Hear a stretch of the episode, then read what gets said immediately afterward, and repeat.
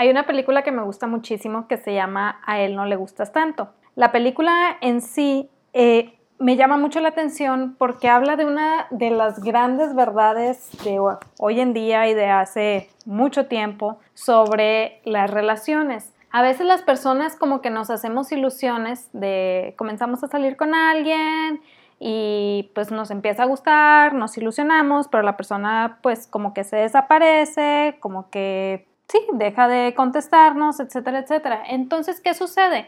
En la película lo retratan con una chica que va con sus amigas y les dice que en la cita le fue súper bien, todo salió muy padre, pero aún así, eh, pues el chico no la había llamado. Y las amigas inmediatamente empiezan a dar excusas de por qué el chico no la había llamado. Que si estaba muy ocupado, que si tenía que salir de viaje, que si el trabajo, etcétera, etcétera, etcétera. Es decir, todo lo que la chica se decía en su mente para tratar de convencerse de que sí le había llamado la atención al chico, se lo repetían sus amigas, cuando la realidad era otra. ¿Y qué tiene que ver esto con el emprendimiento? Que a veces sucede igual. A veces también con nuestros emprendimientos tendemos a batallar con nuestras ventas, tendemos a batallar en ofrecer nuestro producto o servicio. Entonces, ¿qué hacemos? Vamos con nuestros amigos, sean emprendedores, no sean emprendedores, les comentamos nuestra situación y nos empiezan a dar excusas muy, muy similares. Que si el mercado está saturado, que la gente ahorita no tiene dinero, que hay puros clientes aprovechados, que la economía está difícil, etcétera, etcétera, etcétera. Ahora, con esto no quiero decir que no existan situaciones delicadas para ciertas personas que pasan por crisis económicas, pero son casos aislados, son casos muy particulares. La realidad es que la mayoría de las veces, pues no estamos viendo la verdad tal cual es. ¿A qué me refiero?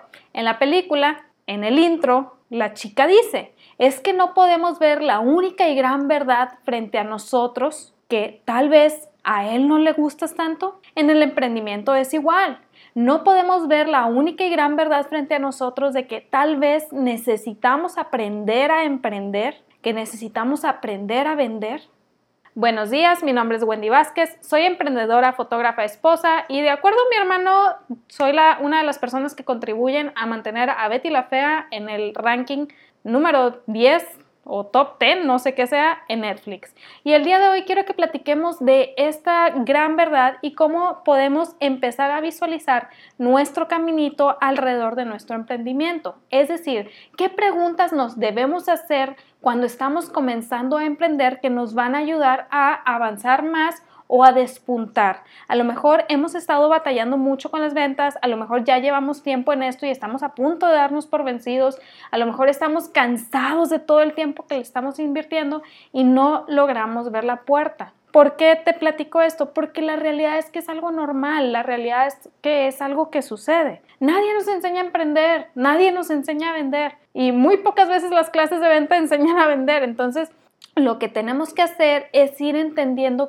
cuál es el caminito, qué es lo que estamos haciendo. Un mentor lo describe como si empiezas a emprender y no tienes nadie que te ayude, nadie que te guíe, es como si tuvieras un montón de piezas Lego.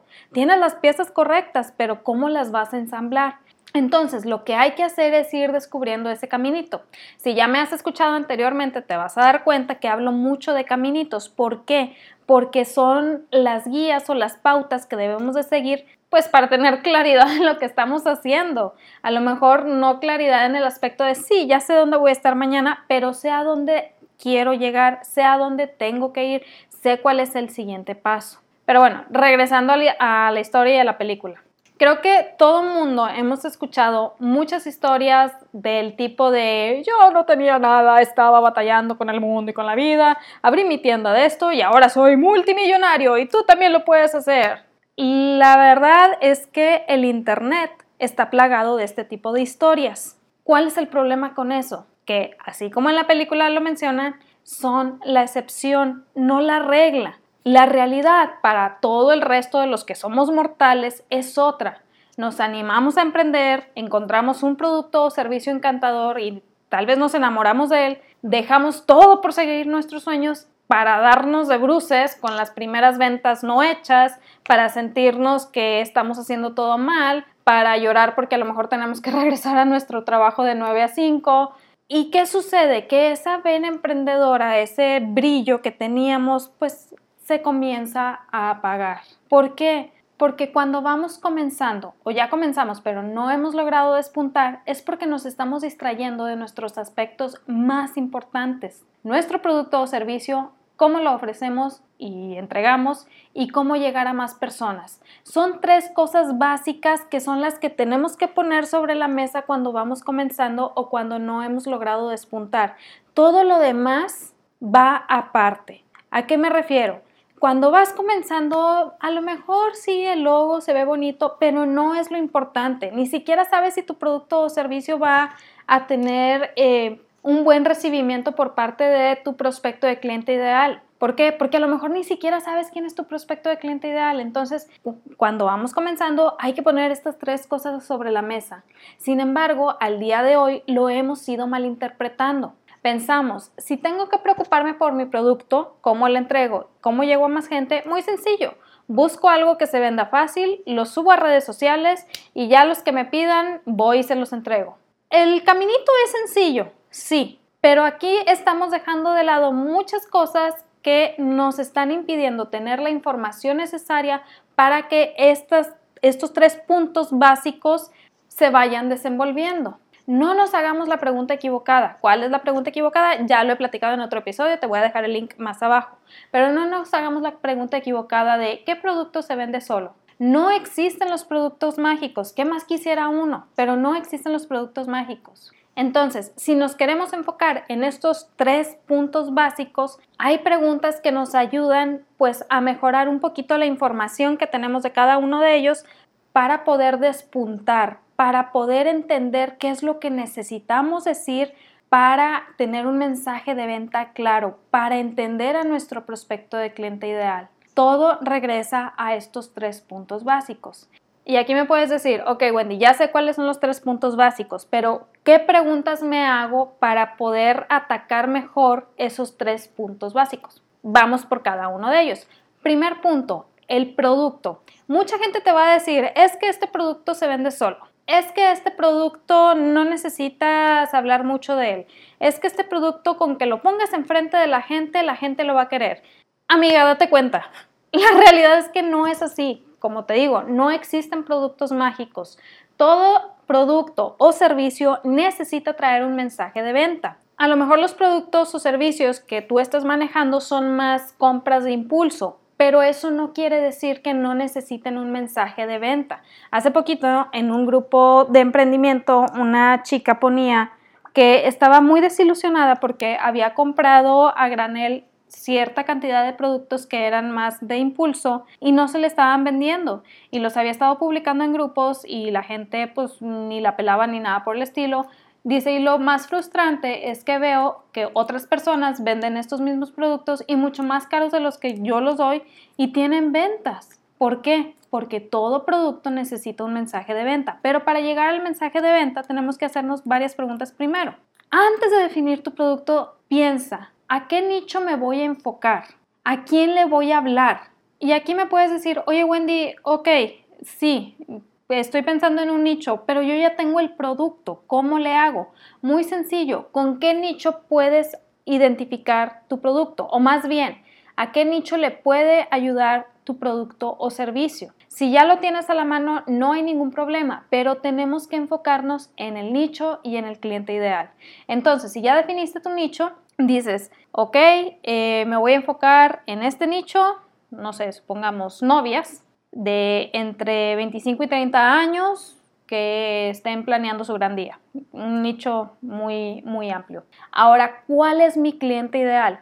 No, pues mi cliente ideal es esa novia que se siente muy abrumada porque no está logrando encontrar los proveedores de mejor rango y no sabe qué hacer. Entonces yo quiero ofrecerle esta guía de proveedores que he ido construyendo basándome en testimonios y reviews que se han dado a lo largo del tiempo. Si estás viendo, aquí ya estamos resolviendo un punto de dolor. ¿Cuál es el punto de dolor? El estrés de tener que estar buscando a los proveedores correctos. Ya tenemos definido el nicho. Ya que definimos eso, sabemos qué es lo que le podemos ofrecer. Sabemos que la compra o el producto que estás ofreciendo no es un producto que se compre de impulso. Entonces nos preguntamos, bueno, ¿qué puntos de dolor está solucionando mi producto o servicio?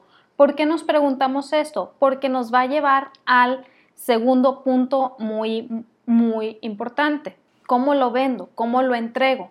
¿Por qué? Porque ya sé cuál es el mensaje que voy a dar, pero de acuerdo a ese mensaje también va a ser mi sistema. Entonces aquí, para este punto tan importante, las preguntas que yo te recomendaría es, ¿qué sistema me permite un mayor, mayor flujo de trabajo? Si tengo que estar presente en todo momento, ¿de qué manera puedo ser más eficiente en mis tiempos? ¿Por qué este tipo de preguntas en específico? Porque a veces caemos en el error de pensar que entre más personalizado le demos el producto o servicio a nuestro cliente, mejor experiencia de compra va a tener. Y la realidad no siempre es así. A veces caemos en el error de que está tan personalizado que dejamos de lado un aspecto muy, muy importante, que es la claridad para nuestro prospecto de cliente ideal, para nuestro cliente que ya nos pagó. ¿A qué claridad me refiero?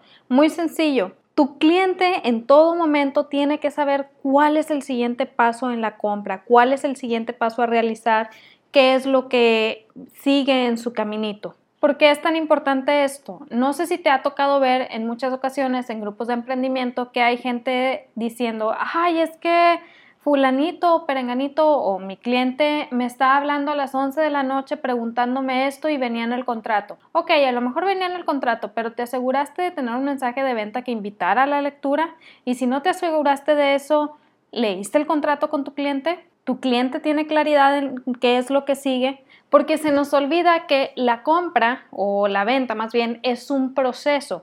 Es, en ese proceso participamos nosotros como proveedores de servicio, participa el cliente y lo que hay que hacer es seguir un caminito. Cuando nosotros damos mayor claridad en ese caminito, créeme que es mucho mejor experiencia para el cliente que si estamos disponibles 24/7. Y eso nos hace ser más eficientes con nuestros tiempos, de verdad. Personalizar todo en tu producto de menor costo puede ser algo contraproducente en lugar de ayudar a tu negocio. He visto muchos emprendedores que dicen es que apenas voy comenzando y tengo que darle el mejor servicio. Sí, pero no nos ponemos a pensar que a veces el mejor servicio implica poder retirarnos, no porque no queramos atender al cliente, sino porque cuando nosotros estamos buscando poder dar un paso atrás de estar 24/7 disponibles, tenemos que empezar a pensar en sistemas que nos ayuden a dar ese paso hacia atrás, en sistemas que hagan que nuestro cliente tenga claridad en todo momento de lo que sigue, de lo que va a recibir, pero nosotros no tener que estar ahí.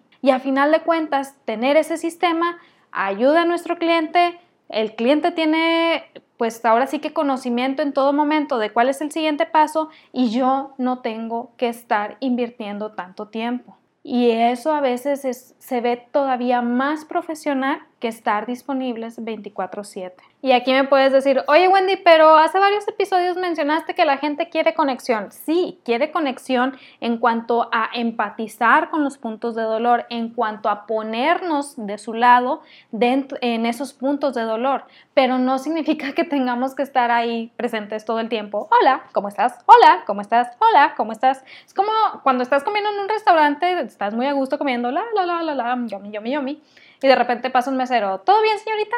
Bueno, señora, desde hace cuatro años. ¿Todo bien, señorita? Eh, sí, claro, muchas gracias. Luego sigues comiendo yomi, yomi, yomi, ¿quieres platicar? Y, ¿todo bien, señorita? Sí, claro, muchas gracias. Y luego yomi, yomi, yomi, ¿quieres platicar? Y la comida todo excelente. Y llega un momento en que dices, ya, deja de preguntarme, déjame platicar. Así sonamos nosotros cuando estamos queriendo personalizar y estar presentes 24/7. Un poquito acosador el asunto. Entonces, cuando nos permitimos dar ese paso hacia atrás, cuando nos permitimos tener sistemas implementados, no hay necesidad de que nos estén preguntando cada cinco minutos si la comida está bien o que le estemos preguntando a nuestro cliente, más bien, sino que el cliente, al saber cuál es el siguiente paso, es, es como que no tengo que lidiar con nada, no tengo que lidiar con nadie, ya sé hacia dónde tengo que ir y eso me da paz. De verdad que un cliente que esté en paz con su compra, en paz con lo que está haciendo, tiene mucho más probabilidad de tener una experiencia de compra grata a un cliente que todo el tiempo necesite que estemos ahí diciéndole todo en todo momento. ¿Por qué? Muy probablemente, y aquí quiero hacer una aclaración, es en una probabilidad, no, no quiero decir que sea siempre, pero la mayor parte de las ocasiones el cliente que necesita que estemos ahí todo el tiempo, en todo momento, es porque no tiene claridad en cuanto a esa compra que está realizando y eso le causa conflicto, eso le causa duda y créeme, cuando tú estás dando tu mensaje de venta, cuando tú estás entregando tu producto o servicio, lo peor que puede suceder es que tu cliente tenga dudas de lo que está haciendo. porque Le quita la paz y nosotros queremos lograr que tenga esa paz que le va a dar una excelente experiencia de compra. Entonces, ya tenemos ahora sí el punto número dos dominado, ya sabemos de qué manera vamos a entregar nuestro producto o servicio, ya tenemos implementado un sistema, viene el punto número tres, ¿cómo voy a llegar a más personas? Este punto está íntimamente conectado con el punto número uno sobre el producto. Como recordarás, en el punto número uno hablábamos del nicho, a qué nicho me voy a enfocar y de ahí cómo es mi cliente ideal.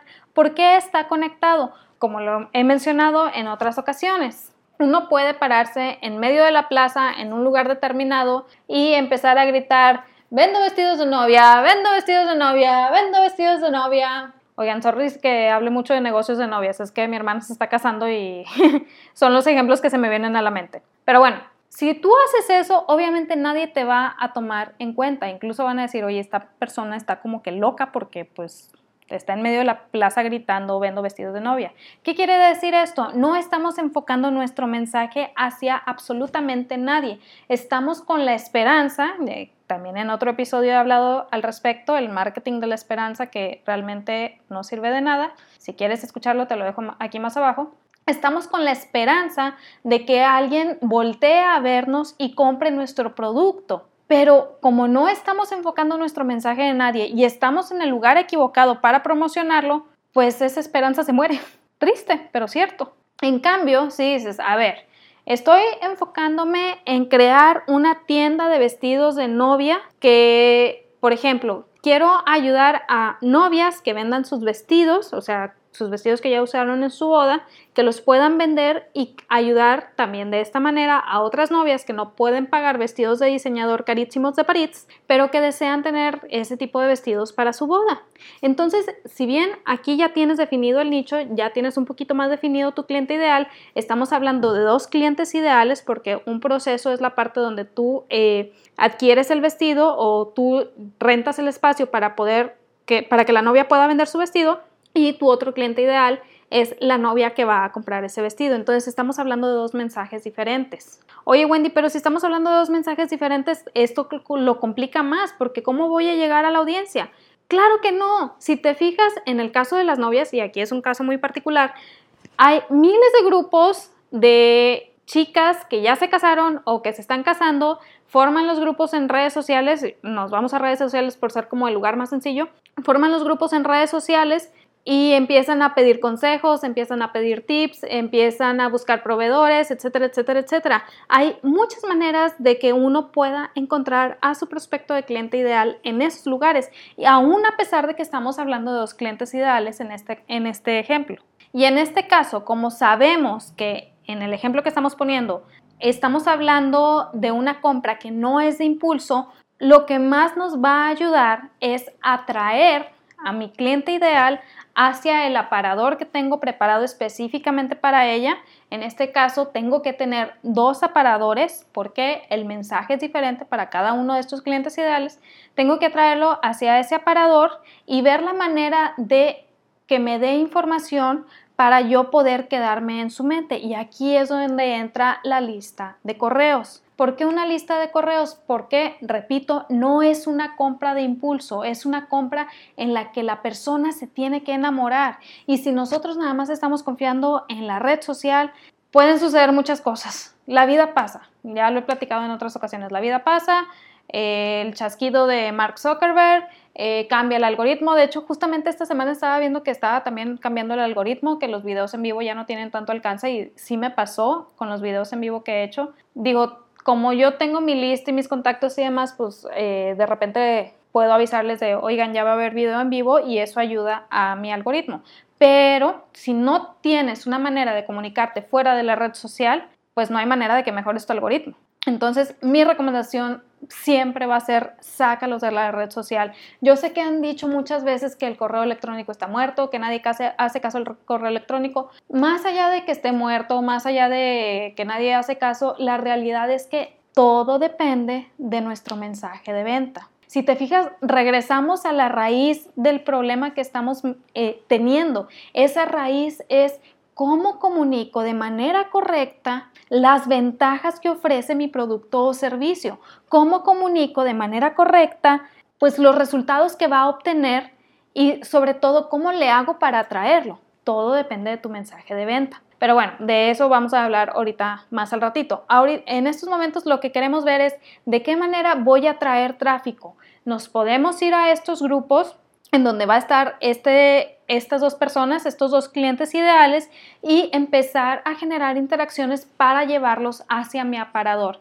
Muchas veces pensamos que el aparador es el lugar donde se va a dar la venta. Puede que sí, si la venta que estás haciendo o el producto que estás ofreciendo es producto de impulso, o servicio de impulso. Pero si no es así, en ese caso sí hay que irlos enamorando y tu aparador debe ser el lugar en donde te den la información para que tú puedas seguir en contacto con ellos. Y con esta parte del contacto con ellos quiero ser muy específica. No es contacto para estarles mandando descuentos, no es contacto para estarle hablando de tu producto, no es contacto para mandarles mil cupones al día y saturarlos. No, es un lugar en donde tú puedas estar en contacto con ellos para entretener, para informar y luego para vender. Y aquí muy probablemente me vas a decir, Wendy, qué complicado suena todo esto, me estás complicando más la venta en lugar de ponérmela fácil. La realidad es que en habladas, eh, al mencionarlo, puede sonar mucho más complicado, pero cuando lo pones en práctica ya con un proceso, con un sistema, es mucho más sencillo porque siempre sabes cuál es el siguiente paso. Y créeme, para alguien que está emprendiendo, para alguien que trabaja desde su casa, para alguien que está con un negocio propio, de cierta manera el saber cuál es el siguiente paso ayuda a tener un trabajo mucho más eficiente. ¿Por qué? Porque no te sientas en la mañana bueno, no sé si te visualizas, imagínate cuando recién empezaste, a mí me sucedió mucho, recién empezaba, no sabía muy bien qué hacer, no sabía cuál era el siguiente paso, entonces me despertaba en la mañana me sentaba en la computadora y me quedaba en blanco, era como, ¿y ahora qué? Y como no tenía ventas en ese momento, era, ¿cómo le hago para ofrecer? ¿Qué hago para vender? Me estaba enfocando tanto en lograr la venta que se me olvidaba que mi producto no es un producto de impulso, que tenía que enamorarlos, que tenía que atraerlos a mi aparador. Entonces, cuando tenemos esa claridad de enamorarlos y atraerlos a nuestro aparador, sabemos que tenemos que estarnos enfocando, ahora sí que llevar la mayor cantidad de tráfico posible a ese aparador y que las redes sociales, si bien son una herramienta padrísima, no es la única manera, que hay muchas otras maneras de hacerlo y eso nos genera una ventaja. ¿Por qué? Porque cuando tenemos nuestro aparador previamente establecido, cuando tenemos nuestro mensaje de venta muy claro y cuando sabemos de qué manera podemos como que escribir esos correos para que la gente los quiera abrir, realmente las ventas empiezan a darse de manera más natural, de manera más sencilla e incluso con clientes más agradecidos. Y aquí muy probablemente me vas a decir, Wendy, todo esto suena hermoso, pero también suena muy utópico, suena un paraíso como que no existe. Solamente te puedo contestar de la con la pregunta que hacíamos al inicio de este episodio, con referente a la película. Si has estado batallando con tus ventas, si has estado batallando con lo que estás haciendo, si has estado batallando eh, con clientes que te están persiguiendo 24/7, pues a lo mejor las excusas que nos estamos dando son solo eso, excusas. Realmente la pregunta que nos deberíamos estar haciendo es, ¿realmente aprendí a emprender? ¿Realmente aprendí a vender? ¿Será posible que hay otra manera?